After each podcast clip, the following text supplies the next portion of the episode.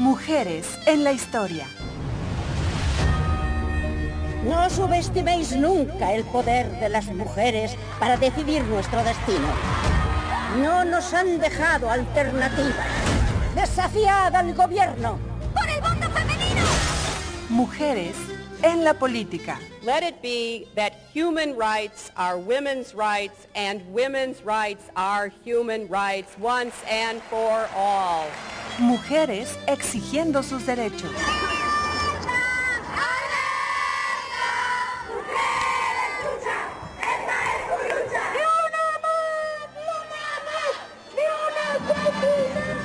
Mujeres en todos los ámbitos. Hipatia de Alejandría. Fue una filósofa griega nacida en Egipto. Ella fue la primera mujer matemática de la que se tiene registro. Mujeres alzando la voz. ¡Iggy no se murió! ¡Iggy no se murió!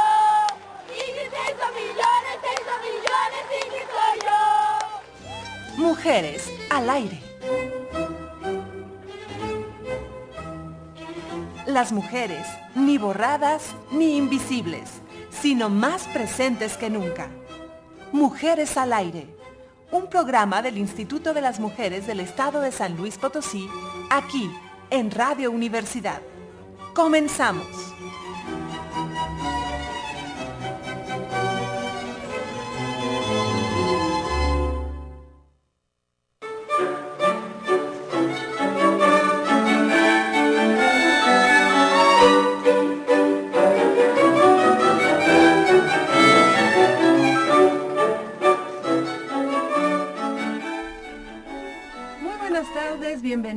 Bienvenidos una vez más a Mujeres al Aire, un programa del Instituto de las Mujeres del Estado de San Luis Potosí y Radio Universidad a través del 88.5 FM en San Luis Potosí, 91.9 FM en Matehuala.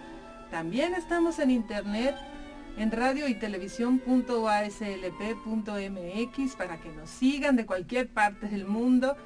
Saludo también a la gente que nos sigue a través del Facebook Instituto de las Mujeres del Estado de San Luis Potosí. Muchísimas gracias por seguirnos, compártanlo y ayúdenos a llegar a muchas más personas y que llegue el mensaje.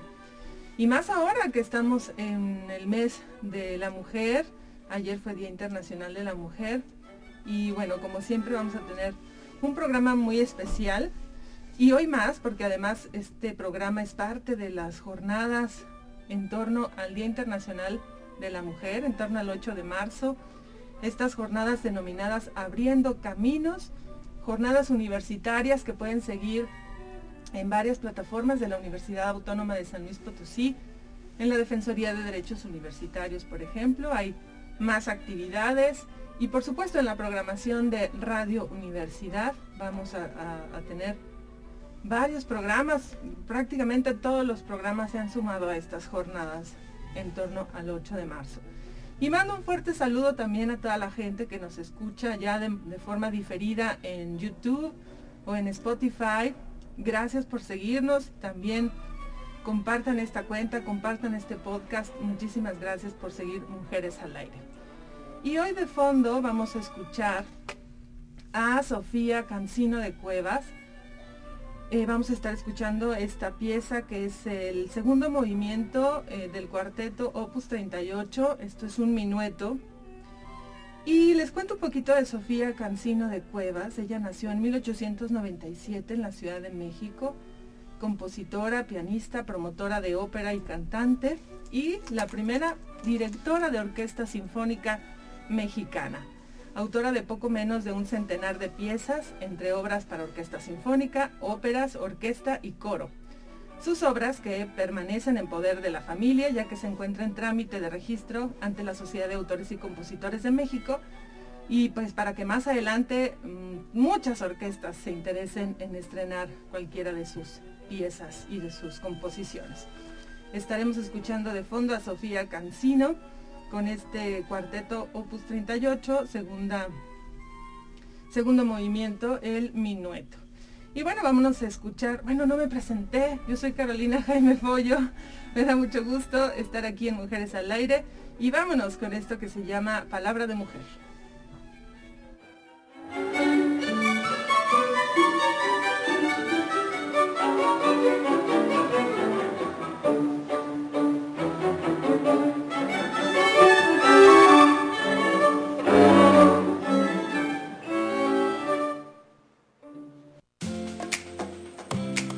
Mujeres al Aire. Palabra de mujer.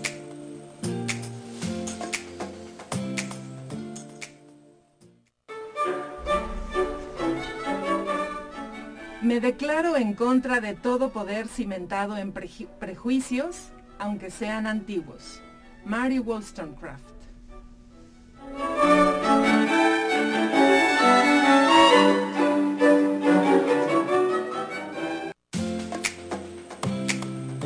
En Mujeres al Aire, las noticias.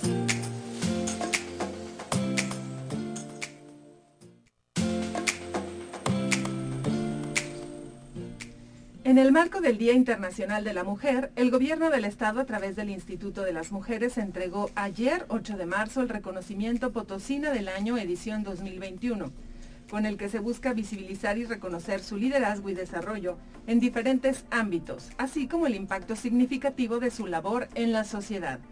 Bajo estrictos protocolos sanitarios se otorgó este reconocimiento de forma presencial a Evelyn Lisbeth Escalante Castilleja, galardonada por la zona Altiplano en el ámbito de desarrollo social. Por la región Centro, recibió el galardón Ana María Guadalupe López Hernández en el ámbito académico. María del Rosario Martínez González por la zona media en el ámbito de beneficencia y asistencia social y en la zona huasteca el reconocimiento en el ámbito de desarrollo social se otorgó a Teresa Hernández González.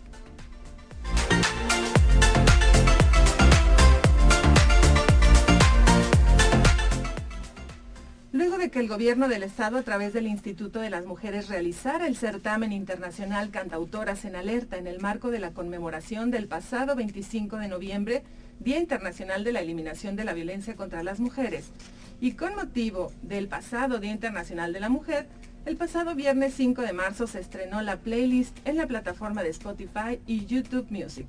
Las canciones que se podrán escuchar serán las de las 10 finalistas del certamen, Sofía Machi de Argentina, Michelle Cruz de León, Guanajuato, Duelo Las Flores de Jalisco, Leiden de La Habana, Cuba y México, Pau Jiménez de Hidalgo, Adriana Mar de San Luis Potosí y Jos Maitorena, Belit Avisal y Nancy Summer de la Ciudad de México.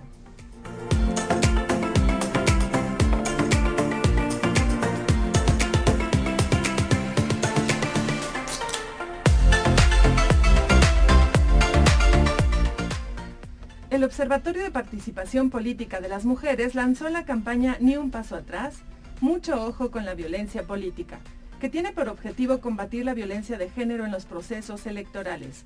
Esta campaña que promueve el observatorio estará muy vigilante para que se respeten los derechos políticos de las mujeres durante las campañas políticas y tengan piso parejo al momento de aspirar a un cargo público. Por ello, se invita a las potosinas a que se acerquen a las instituciones electorales que atienden y sancionan este tipo de conductas, así como al IMES donde se ofrece atención jurídica y psicológica de manera confidencial y gratuita.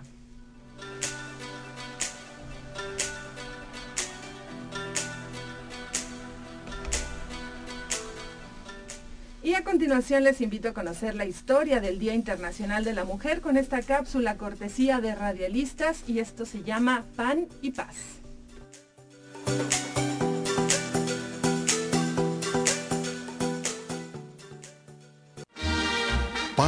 Y Paz. Marzo de 1857. Última hora, New York City. Miles de trabajadoras textiles del Bajo Manhattan protestaron en las calles contra los míseros salarios y las condiciones inhumanas en que viven. La policía las dispersó a macanazos. El número de mujeres heridas en estos incidentes aún se desconoce marzo de 1867. Noticia urgente. Una masiva huelga de planchadoras de cuellos se está llevando a cabo en la ciudad de Troy, estado de Nueva York. Las mujeres denuncian la explotación laboral a que las someten, pero los patrones amenazan. Deberán volver a las fábricas con salarios menores que antes. Agosto de 1910. Durante la segunda conferencia internacional de mujeres socialistas que se realiza en estos días en Dinamarca, la dirigente alemana Clara Zetkin ha propuesto la celebración del Día Internacional de la Mujer. Y en ese día, compañeras, reclamaremos el derecho al voto y todos los derechos políticos y económicos que nos corresponden. La propuesta, según nuestra corresponsal en Copenhague, ha sido aprobada por unanimidad. Marzo de 1911. Última hora, nuestros reporteros ya están en las calles de Nueva York, donde unas 20.000 mujeres trabajadoras marchan y protestan. Más salario y menos horas de trabajo. Más salario y menos horas de trabajo. Las manifestantes costureras de las grandes factorías de algodón cumplen jornadas extenuantes de 16 horas y reciben salarios de hambre. Eh, nos informan que se ha producido un incendio en la fábrica de blusas Triangle. Las obreras trabajaban a puerta cerrada y sin salidas de emergencia. 146 mujeres han muerto carbonizadas. Marzo de 1917. Flash de último minuto, San Petersburgo, conmemorando el Día Internacional de la Mujer Trabajadora. Las amas de casa de los barrios populares han salido a protestar contra el hambre, golpeando sus cacerolas vacías.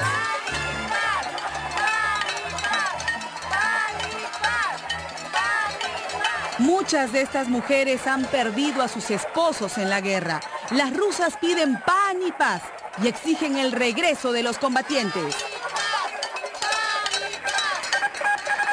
Nos informan que los obreros de Moscú acaban de declarar una huelga general en apoyo a las mujeres. Y un cable de última hora. El ejército se ha negado a reprimir la protesta y más bien los soldados se han sumado a ella. En estos momentos se dirigen al Palacio de Gobierno pidiendo la salida del zar Nicolás II que tiene, según parece, los días contados. En 1952, la Asamblea General de las Naciones Unidas, en sesión solemne, declaró el 8 de marzo como Día Internacional de la Mujer.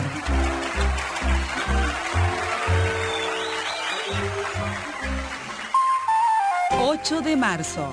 Hoy, en tu país, ¿qué hechos están protagonizando las mujeres? Marzo, mes de la mujer. Una producción de radialistas apasionadas y apasionados.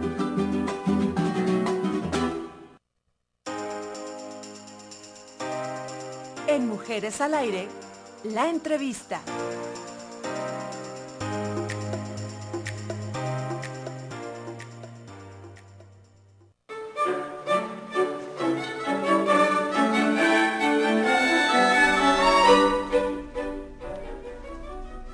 Seguimos en Mujeres al Aire y ahí estuvo esta cápsula Pan y Paz con toda la historia por la conmemoración del Día Internacional de la Mujer y sin duda hay muchos elementos eh, que, pues, que se reunieron a través de los años para, para esta conmemoración, pero lo más importante pues sin duda es la exigencia de los derechos laborales en aquella época y políticos, porque también la exigencia del derecho al voto era un aspecto muy importante en, 1910 sobre todo. Eh, y pues ya hoy en día la exigencia de los derechos sigue siendo la, pauta, principalmente el derecho a vivir libres de violencia, el derecho a, a no ser víctimas, sobre todo de la violencia sexual y del feminicidio. Y bueno, me da muchísimo gusto saludar en cabina a Violeta Méndez Carlo. Ella es integrante del Consejo Consultivo y Social del Instituto de las Mujeres, doctora en Derecho, profesora investigadora y coordinadora en la Facultad de Derecho de la Universidad Autónoma de San Luis Potosí. Violeta, ¿cómo estás? Bienvenida. Muy bien, pues encantada de acompañarlos, Carolina, muchas gracias. Y bueno, pues también a tu audiencia, un gusto poderlos saludar y compartir un momento aquí con ustedes. Qué gusto, qué gusto que estés aquí además en, este, en esta semana especial de jornadas universitarias en torno al Día Internacional de la Mujer, en torno al 8 de marzo. Y pues para hablar también de uno de estos derechos, que es el derecho a la educación, que ha estado, pues la verdad, muy presente desde, desde los primeros momentos del, feminismo ya como un movimiento, eh, incluso ya de los tiempos de la ilustración Y incluso desde antes, ya, ya algunas autoras que tenían por ahí la oportunidad de escribir y, de dejar sus escritos y pues ya se cuestionaban, ¿no? Este, este tema de la, la, falta de acceso de las mujeres a la educación y ya empezaban a cuestionarlo. Cuéntanos un poquito cómo estamos ahora en esta materia. Muy bien, bueno, pues antes que nada decirte que aprovechando precisamente este periodo de tiempo que se da desde el 11 de febrero, el derecho de o la participación de las niñas y las mujeres en la ciencia y el 8 de marzo, pues realmente yo creo que sí es bien importante hacer una reflexión en torno a la participación de las mujeres en todas esas actividades, porque tú como bien lo mencionas, es necesario que las personas tengan esa posibilidad de acceder a conocimientos, de acceder a nuevas ideas para provocar un cambio en la sociedad y desde siempre se ha considerado el tema de la educación, el tema del desarrollo, el tema de la ciencia muy en manos de los hombres, ¿no? Y hay muchas sociedades que así lo han considerado y así nos van educando. Y a propósito de lo que mencionabas hace un rato de una frase célebre de ir en contra de las costumbres que discriminan, aunque sean muy antiguas, pues realmente tenemos que ir tendiendo a erradicar ese tipo de costumbres, tanto desde el punto de vista de la legislación como desde el punto de vista de las mismas instituciones, desde el punto de vista de la enseñanza tradicional que tenemos en las escuelas, en las familias, pues es muy importante desterrar este tipo de ideas en donde las mujeres tienen una participación marginal en la ciencia, en el mismo desarrollo de las naciones y obviamente en el tema de la educación. Entonces, actualmente, pues sí, encontramos todavía grandes brechas que se tienen que abatir con relación al tema de la educación y las mujeres, las niñas, las oportunidades de participación que tienen en los diferentes niveles de educación. Y bueno, pues es importante el voltear la vista hacia esos temas y de alguna manera también tener eh, ciertos referentes de aquellas mujeres que han logrado abatir esas inercias y pueden eh, pues dar un ejemplo de lo que es el participar de una manera mucho más igualitaria. ¿no? Entonces yo creo que es bien importante eh, la, labor que se hace a partir de estas dos fechas, del 11 de febrero y de este 8 de marzo, como un aliciente importante para la participación de las niñas y las mujeres en la transformación social a partir del tema de la educación. Eh, pues básicamente podríamos decir que eh, en cuestión de la participación de las niñas y de las mujeres en los temas educativos, podríamos decir que por eh, aquello que se refiere a la educación básica, hay una participación, digamos, igualitaria. De alguna manera existe una pequeña eh, diferencia nada más por cuanto a las mujeres que acceden a la educación básica, pero debemos de considerar que todavía el tema del analfabetismo pesa más sobre las mujeres, sobre todo en aquellas comunidades que tienen poco acceso a las escuelas y aquellas que, eh, digamos, tienen una educación mucho más tradicionalista que se ha centrado sobre aquellas poblaciones que tienen ciertas costumbres, eh, pueblos indígenas, en donde las mujeres pues sí se ven relegadas del acceso a la educación y prefieren que sean los hombres, los varones, quienes accedan a la educación eh, desde la educación inicial.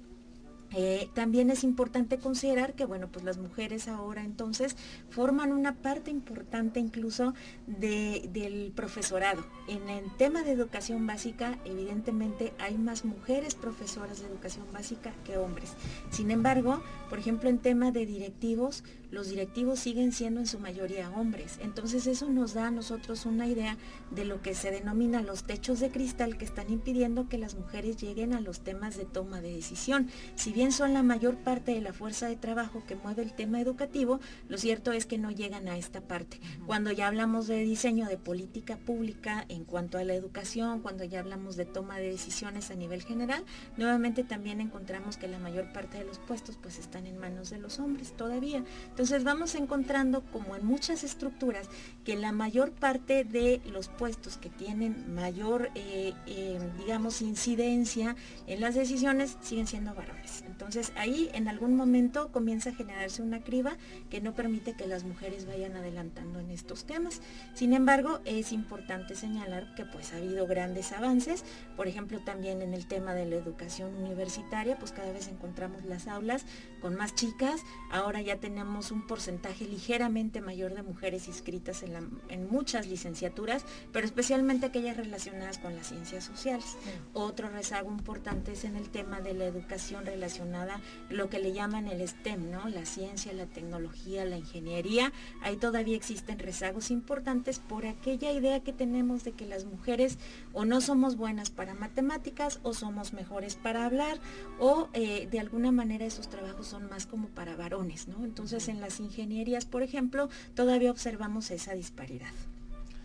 Sí, sin duda eh, ha, habido avances como nos lo señalas. Ya podríamos decir que eh, el acceso a la educación, pues básicamente ha, reducido las brechas, pero para recordar un poco de dónde venimos, porque todavía no hace mucho, eh, y, todavía pasa en algunas comunidades, como bien lo señalas, muchas niñas no, no tienen acceso a la educación porque se quedan cuidando tal vez a los hermanos, Em, incluso de primaria, ¿no? Eh, secundaria obviamente también.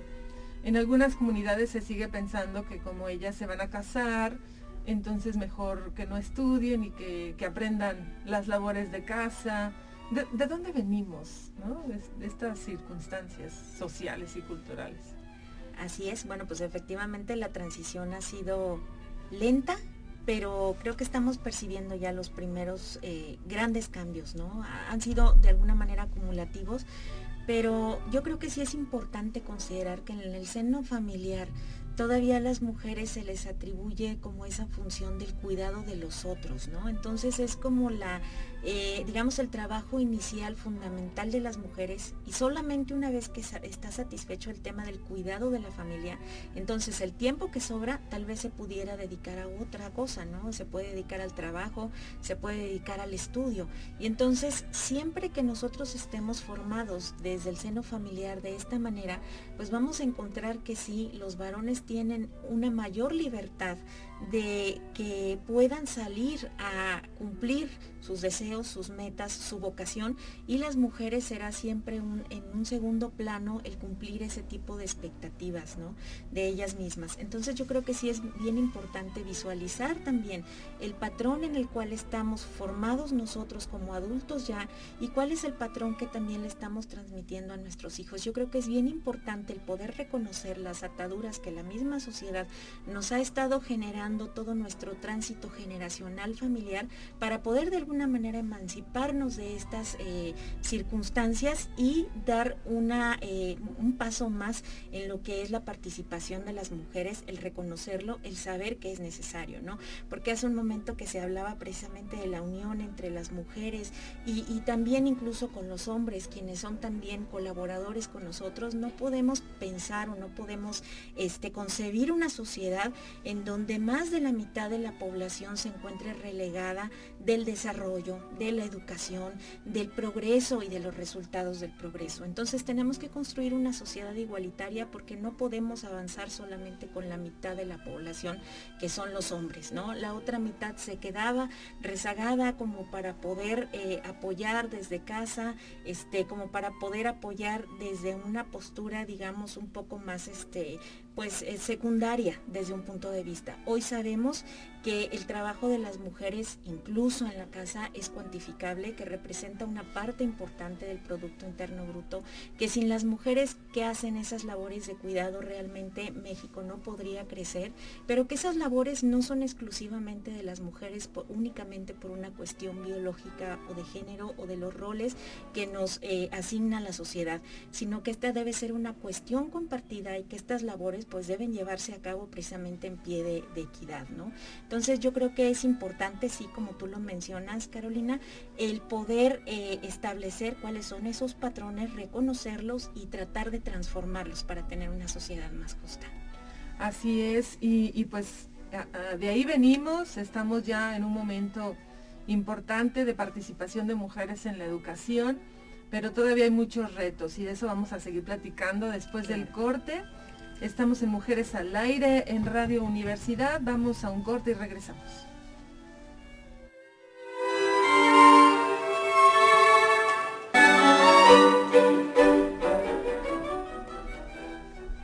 Seguimos en Mujeres al Aire y ahí estuvo Julia de Noche, esta canción de Nancy Summer contra los feminicidios y me da muchísimo gusto saludar en entrevista telefónica a Nancy Summer desde la Ciudad de México. Nancy, bienvenida, ¿cómo estás?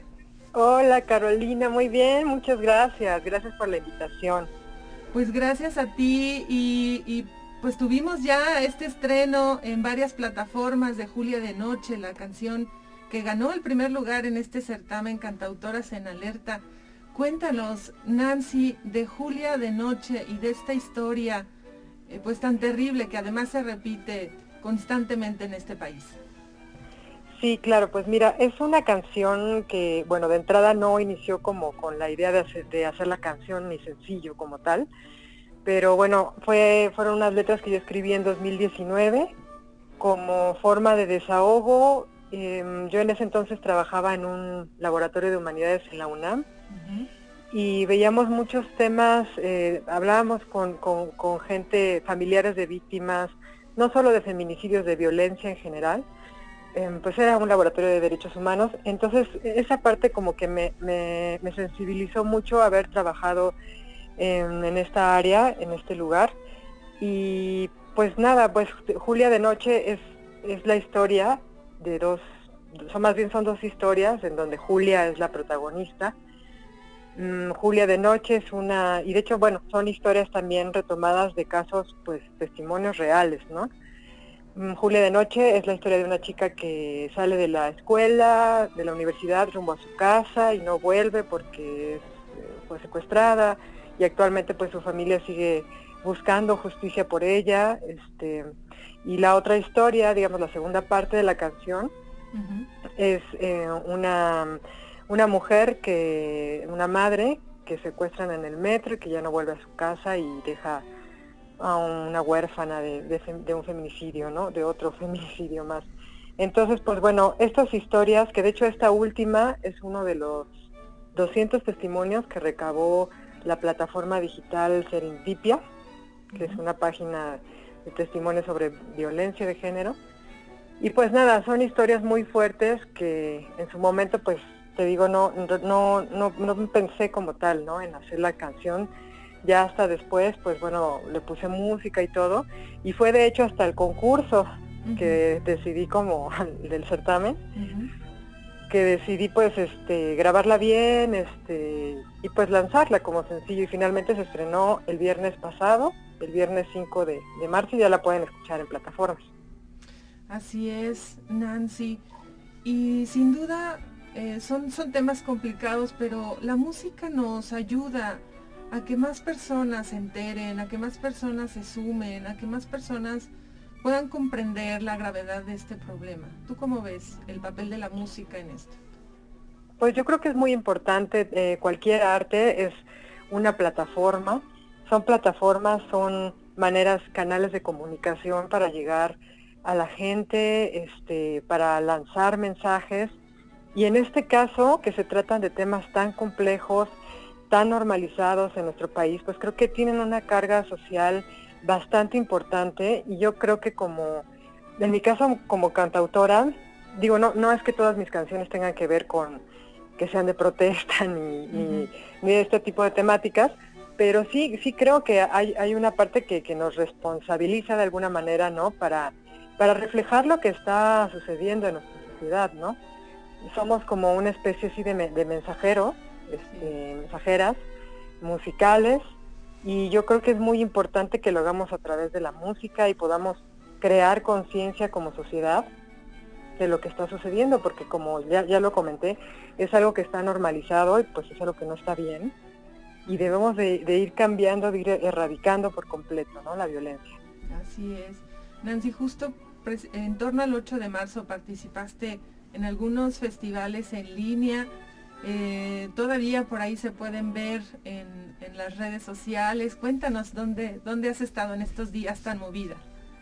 Ay, pues la verdad ha sido, híjole, un fin de semana bastante movido. Y creo que a diferencia de otros años, este año pues nos tocó hacerlo de manera más virtual, ¿no? Por la pandemia. Y efectivamente estuve el viernes, perdón, el domingo estuve en dos festivales, eh, uno se llama Festival Aurora, Somos Aurora. Es una plataforma de mujeres también em, no solo de, sí de, es un espacio exclusivo para de mensajes hacia las mujeres, pero con diferentes, no solo de música, sino diferentes este, áreas. Y pues bueno, ese lo pueden encontrar también en Facebook, se llama Somos Aurora. Y creo que fueron tres días de festival, hubo stand-up, este, música y otras disciplinas. Y también participé en otro festival que se llamó Libres, no valientes, de un colectivo en el que formo parte, que se llama Energía Nuclear y es un colectivo de mujeres que se formó hace como año y medio, más o menos. Y el año pasado, que fue la marcha de 2020, pues fue el, día o la ocasión, digamos, en la, en la, que todas pudimos reunirnos a marchar y desde ahí pues se solidificó bastante el colectivo, ¿no? Y, desde ese entonces hacemos muchas cosas juntas, digo, a pesar de la pandemia, pues lo hemos hecho a distancia, ¿no? Pero este, y lo pueden ver también este festival en el que participamos como 20 cantautoras. Lo pueden ver en la página del Facebook de Energía Nuclear Mujeres en la Música. Maravilloso, pues para, para seguirlo, para compartirlo también. Y, bueno, eh, necesitaríamos todo un programa para que nos cuentes mucho más de ti, de tu trayectoria. Eh, cuéntanos ya para finalizar, ¿cuáles son los retos de las cantautoras eh, en, todo el movimiento musical? Híjole, pues yo creo que son muchos los retos. Em, para empezar, yo creo que estamos viviendo un momento bien interesante, que es la unión, que quizá lo estamos viendo, viviendo de una manera más fuerte, más honesta, más sensible.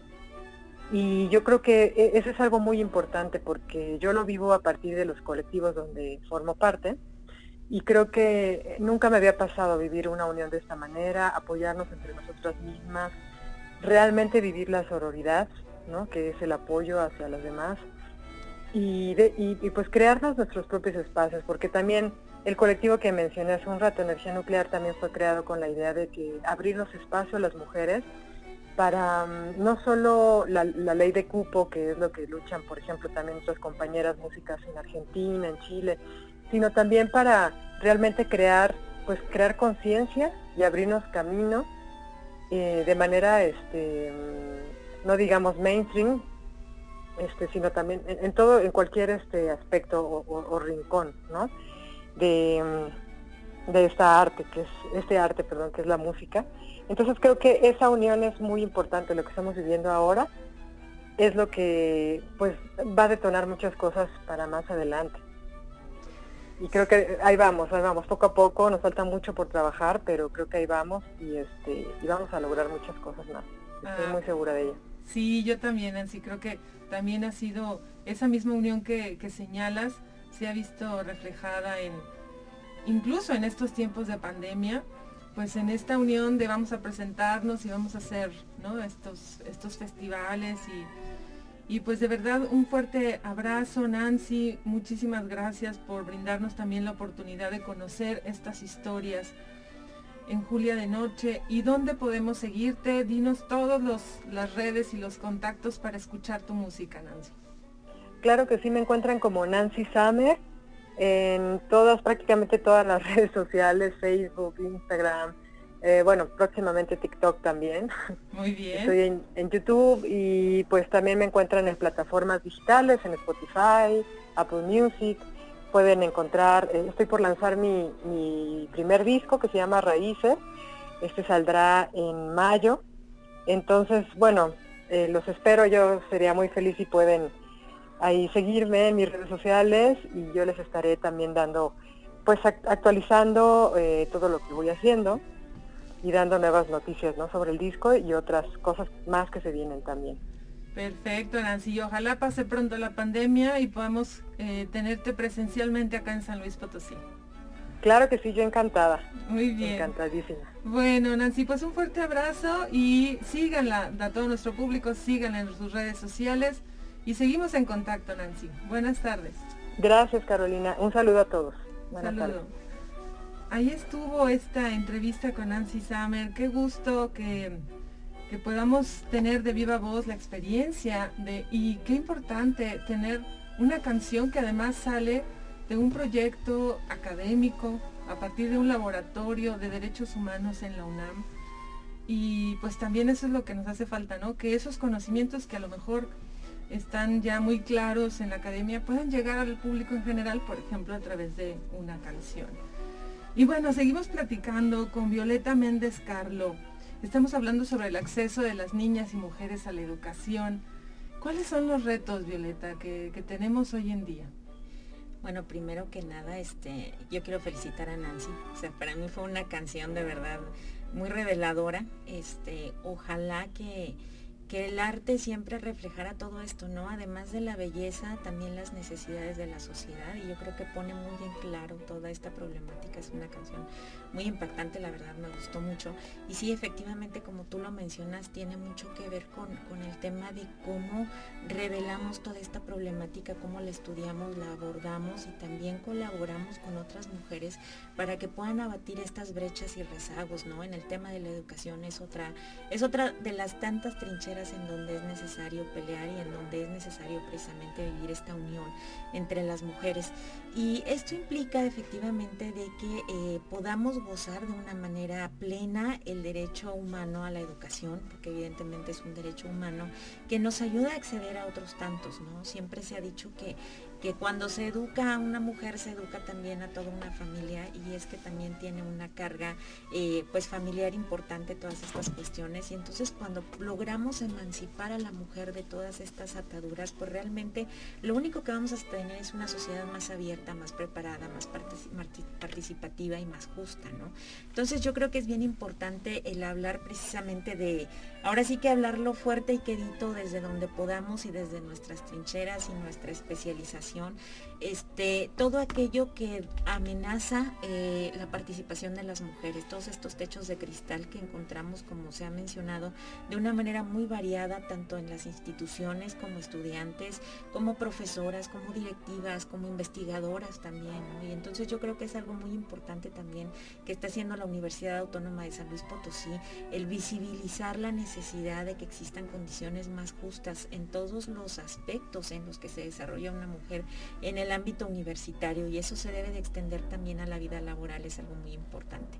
Entonces yo creo que esta vivencia del derecho humano a la educación implica también que exista eh, no solamente la inserción de estos contenidos en la educación básica, en donde se debe de educar a los niños y a las niñas a que convivan sin discriminación, que se conviva con esa igualdad que se requiere para que la sociedad crezca de manera general, pero también a la hora de que las chicas puedan elegir una profesión, puedan elegir un oficio con toda libertad, sin esos eh, prejuicios con los cuales eh, fuimos criados y que se han ido construyendo por generaciones, ¿no? Es bien importante que no se nos diga a las mujeres que por nuestra condición de mujer no podemos llevar tal o cual taller o no podemos acceder a determinada carrera o no podemos tomar determinadas decisiones, ¿no? Entonces yo creo que es importante ese tema de incluir esa perspectiva en los programas educativos, pero creo que también es importante el dar la posibilidad a las mujeres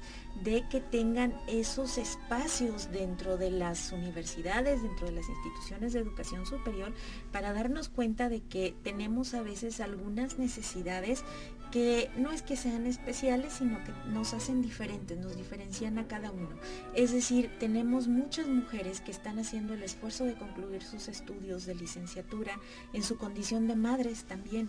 Entonces debemos de darnos cuenta que como instituciones a veces como mencionaba hace un momento, no estamos educando a una persona, sino que estamos viendo el esfuerzo de una familia por coronar una vida mejor o por buscar una vida mejor.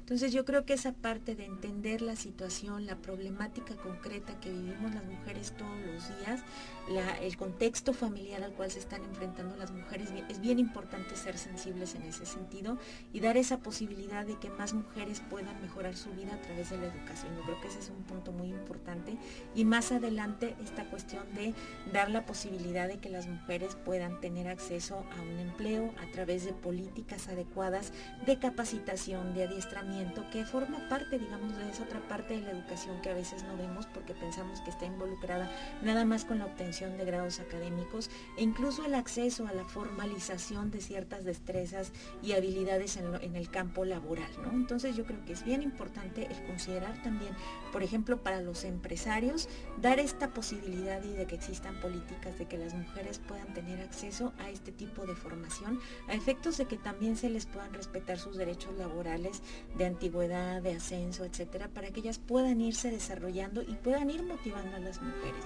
Es decir, no podemos hablar solamente desde el punto de vista este, académico el tema de la educación, sino también desde el punto de vista de lo que se desarrolla desde estas, eh, estos otros enfoques que tienen que ver con la capacitación en el trabajo, pero también la posibilidad del autoempleo, que también es otro tema muy importante, pero sobre todo el autoempleo calificado.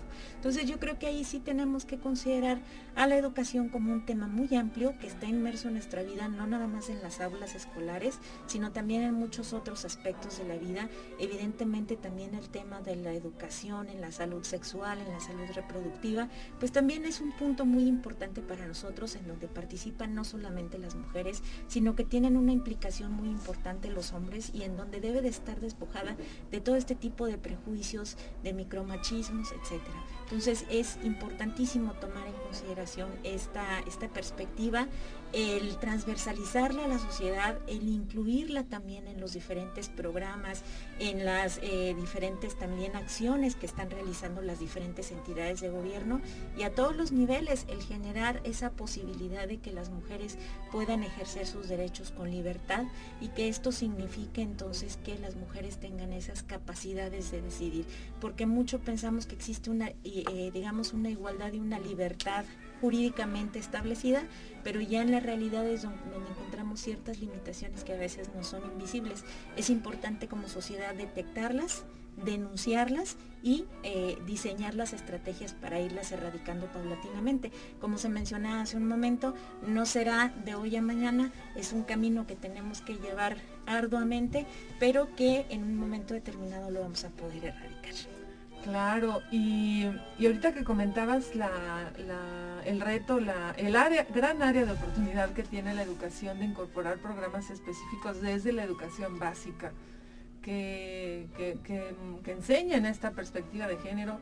Ayer reflexionaba mucho en torno al gran reto que tenemos en la historia, cuando aprendemos historia universal, historia de México, no sabemos nada de las mujeres, no sabemos nada del movimiento de mujeres hablamos de la independencia y de la revolución y si acaso aparece uno o dos como colaboradoras. Exacto. Pero nunca vemos la historia de las mujeres en esta exigencia de nuestros derechos. Así es, no solamente es el tema de los roles de género en donde debemos estar muy abiertos a, ya no ser tan rígidos en estas cuestiones, ¿no? Sino también en el tema de la historia. Parece que las mujeres aparecimos apenas muy recientemente, ¿no? Porque todos los grandes lugares, todos los grandes este, acontecimientos parece que han sido liderados por hombres, cuando en realidad nosotros hemos querido una participación importantísima que yo creo que debe de ser mencionada y que en el tema también de lo cívico tenemos que dar un giro a ese lugar en donde donde se ha colocado a la mujer, ¿no? Como, como la madre, este, como la que de alguna manera pues es nada más eh, alguien que vas a recordar una vez al año, ¿no? Y en realidad las mujeres pues estamos presentes en lo cotidiano y somos la otra parte también de la construcción de la sociedad mexicana, de la historia universal en general. Por lo tanto, eh, creo que sí es importante esa, esa deconstrucción de la historia que nosotros estamos este, tratando de abordar si queremos tener una mejor sociedad y que los chicos desde la mayor temprana edad posible pues tengan esa visión mucho más completa de cómo se ha construido la humanidad y como consecuencia de quién venimos, ¿no? De una construcción que va eh, en manos, o, más bien dicho, a hombros de los, los dos géneros y que eh, vamos para allá a, seguir trabajando con toda la unidad posible, ¿no? Y que ambos aportamos y que las aportaciones de ambos son trascendentes. En el tema, por ejemplo, de las mujeres en la ciencia, pues es bien sabido que, hay, que se ha relegado bastante el trabajo de mujeres brillantísimas y bueno, pues es importante volver a tomar eh, el nombre, el legado de esas mujeres y colocarlo en el lugar que merecen para que todos sepamos que tenemos eh, esa, esa importancia y que podemos, que nos motive para seguir aportando más. Claro. Híjole, se nos acabó el programa, Violeta Méndez Carlo, pero bueno, muchos retos, ¿no? Todavía, o sea, el, disminuir la brecha, como tú dices, de inserción, fue, fue, lo primero, fue el primer paso, pero todavía en los contenidos, en el manejo educativo, hay muchos retos. Eh, también yo pensaba ahorita en que maestras y maestros tengan muy clara esta perspectiva de género, esta visión, para que no vayan a reproducir estos estereotipos en el aula con comentarios personales o con interpretaciones incluso luego de la, de la misma ciencia, filosofía, etcétera, etcétera, ¿verdad? Pero bueno, ya será tal vez eh, tema de otro programa. Con todo gusto, encantada. Muchísimas gracias, gracias Violeta Méndez Carlo, integrante del Consejo Consultivo y Social del Instituto de las Mujeres, que por cierto les pueden mandar un mensaje en Facebook, tienen su fanpage, Consejo Consultivo y Social del Instituto de las Mujeres y bueno, pues también eh, profesora, investigadora y coordinadora de la Facultad de Derecho. Muchísimas gracias. Encantada de saludarles. Por este tema. Y muchísimas gracias a ustedes que nos acompañaron durante todo este programa. Muchísimas gracias a Nancy Summer por eh, concedernos también este tiempo y poder eh, conocer más la historia de esta canción Julia de Noche. Yo soy Carolina Jaime Follo, muchísimas gracias a Ángel Daniel Ortiz en los controles técnicos y a Sergio Díaz también acá en los controles de redes y video y nos escuchamos el próximo martes aquí en Mujeres al Aire.